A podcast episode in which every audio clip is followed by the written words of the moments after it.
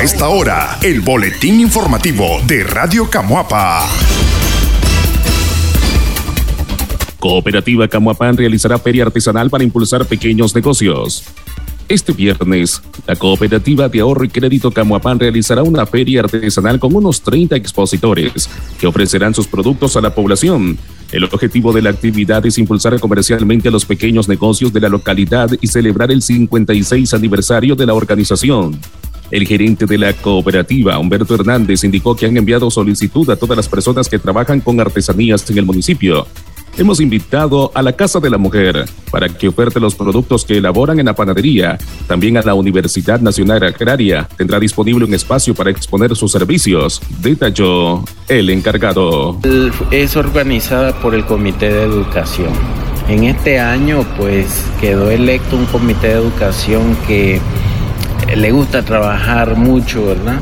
Este, y entonces ellos propusieron hacer una pequeña feria donde van a participar los socios de la cooperativa con productos eh, que ellos venden este pero también va a trabajar la cooperativa Casa de la Mujer y cooperativa La Unión de ellos pues van a poner ahí sus productos también está eh, eh, confirmado que va a participar la Universidad Nacional Agraria, ¿verdad? Con, con un toldo que van a poner aquí. Entonces, decimos que es pequeña, ¿verdad? Pero todo esfuerzo, por pequeño que sea, pues eh, lleva su trabajo. Hernández agregó que en la feria participarán las personas que trabajan con los créditos de la cooperativa y que tienen su propio emprendimiento.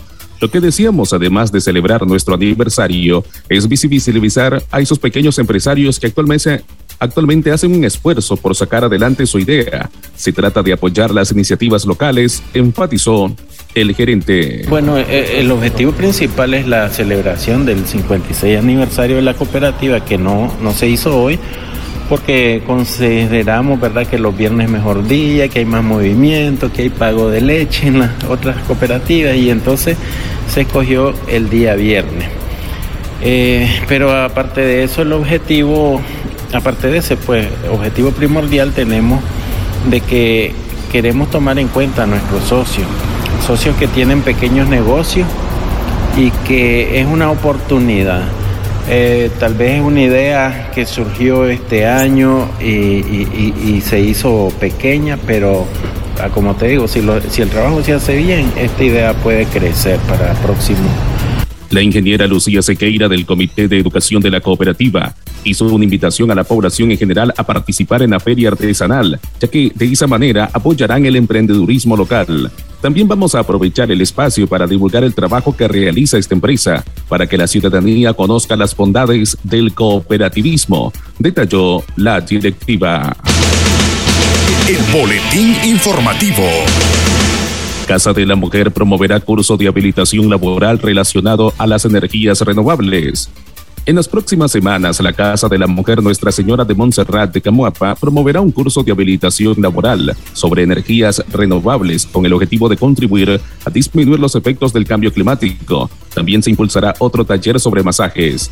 La presidenta de la Casa de la Mujer, Blanca Duarte, explicó que el curso estará dirigido básicamente a la generación de energía renovable, utilizando técnicas biodegradables. Nos interesa abordar ese tema porque creemos que de esa manera vamos a contribuir con la disminución de los efectos del cambio climático y la gente por desconocimiento no aplica, enfatizó la encargada. Y también vamos a tener uno de energía solar. Eh, sabemos que tenemos que en el cambio climático, todos los efectos de la naturaleza que se vienen, tenemos que aprovechar todo lo que la naturaleza nos regala y el sol es una de ellas, ¿verdad? Un recurso importante. Sí, entonces queremos hacer un, un curso sobre deshidratadores y con energía solar, ¿verdad? También ese grupo de mujeres que va a venir a capacitar, ellas son con trayectoria en energía solar eh, deshidratado, eh, método intensivo, es amplio, pero nos vamos a enfocar un poco en los secadores solares y deshidratadores. ¿Por qué esto? Porque tenemos que aprovechar, como te dije, todo lo que la naturaleza nos da. Aquí en Nicaragua se desperdicia demasiado los alimentos.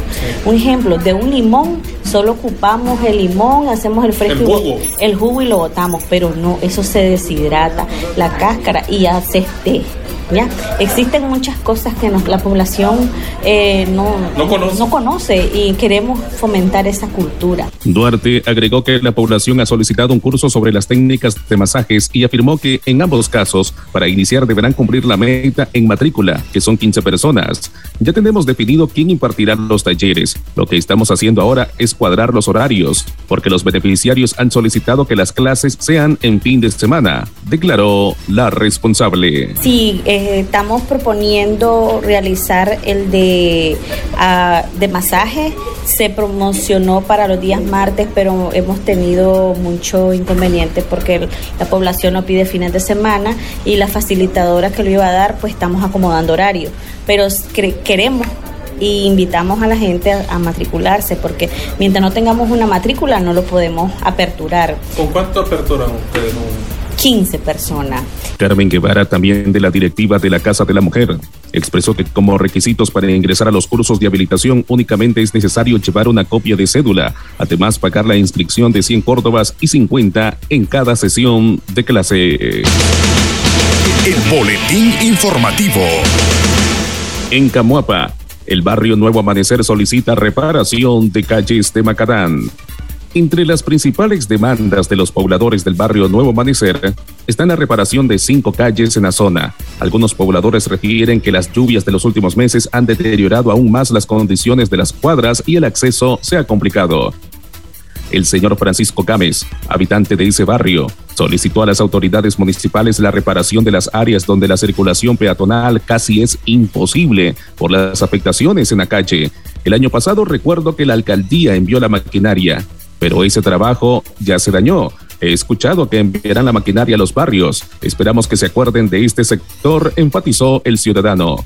Otra pobladora, la señora María del Carmen Fitoria, expresó que cuando llueve, se dificulta trasladar a los niños y niñas a las escuelas. Es por eso que se requiere la reparación. Las autoridades locales tienen un compromiso con los sectores más necesitados de la ciudad. Esperamos que este año seamos tomados en cuenta por la municipalidad con la reparación de las calles, declaró la habitante. El boletín informativo. Policía entra a Curia Episcopal y se lleva a Monseñor Álvarez.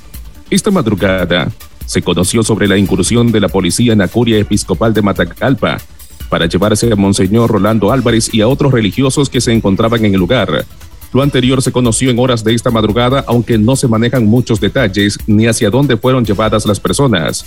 Monseñor Álvarez cumplía ayer dos semanas de estar retenido por la policía dentro de la curia episcopal, luego que las autoridades le impidieran salir del edificio el día jueves 4 de agosto.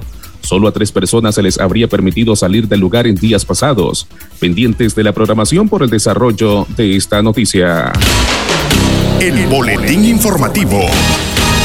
Fiscalía solicita 90 días de prisión para sacerdote.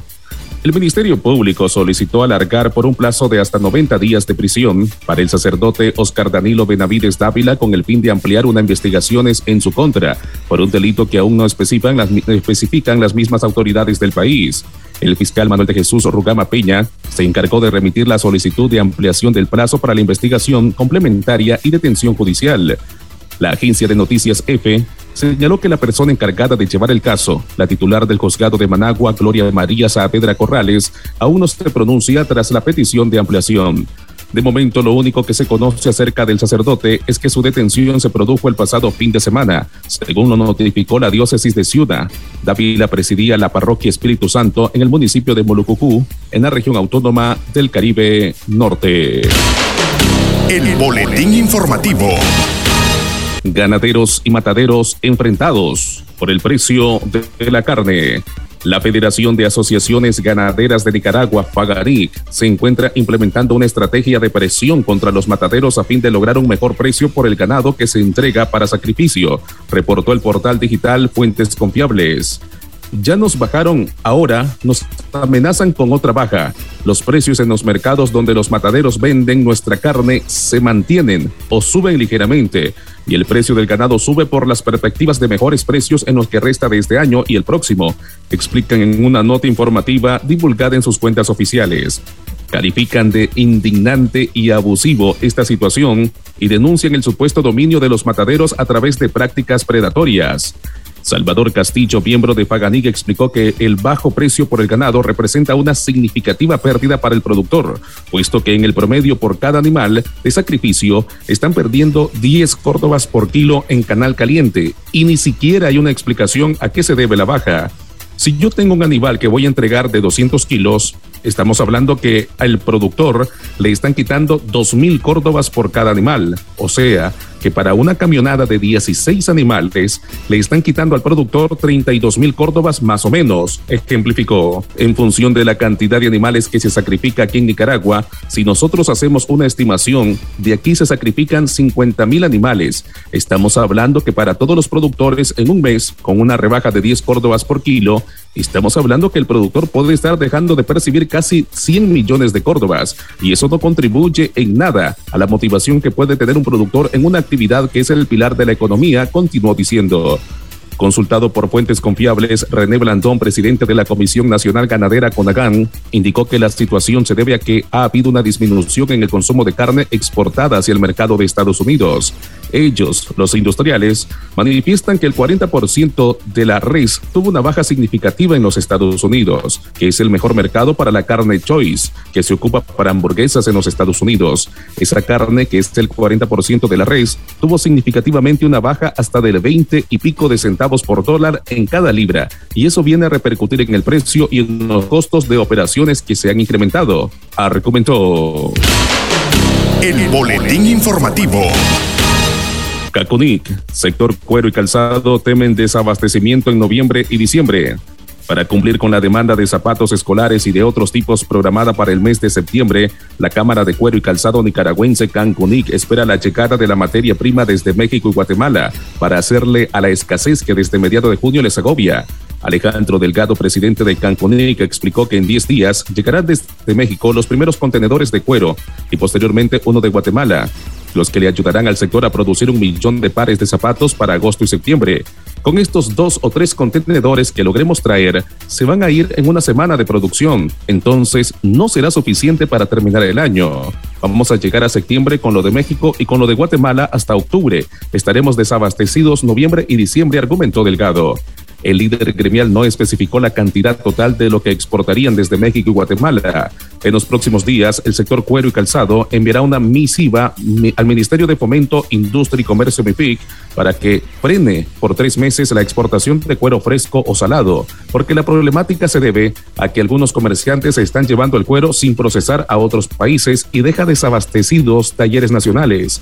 Según Delgado, pedirán cumplir con la ley de protección al sector cuero y calzado, que en su artículo 2 dice que cuando el sector esté desabastecido por materias primas, principalmente el cuero, el gobierno a través del MIPIC está obligado a parar las exportaciones de pieles en todas sus modalidades.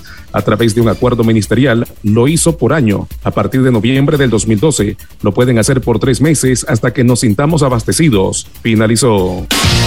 El boletín informativo. Consejo Supremo Electoral promueve verificación ciudadana permanente para estas elecciones municipales.